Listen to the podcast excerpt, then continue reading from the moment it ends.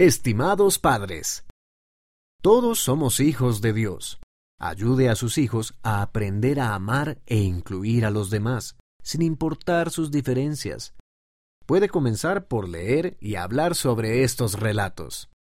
Amigas Valientes, página 14. Un papel que desempeñar, página 22. El nuevo equipo de Samuel, página 38. Con amor, la revista Amigos. Consejo de lectura. Antes de leer un artículo con su hijo, busque las palabras que él probablemente desconozca. Intente explicarlas comparándolas con cosas que sí conoce.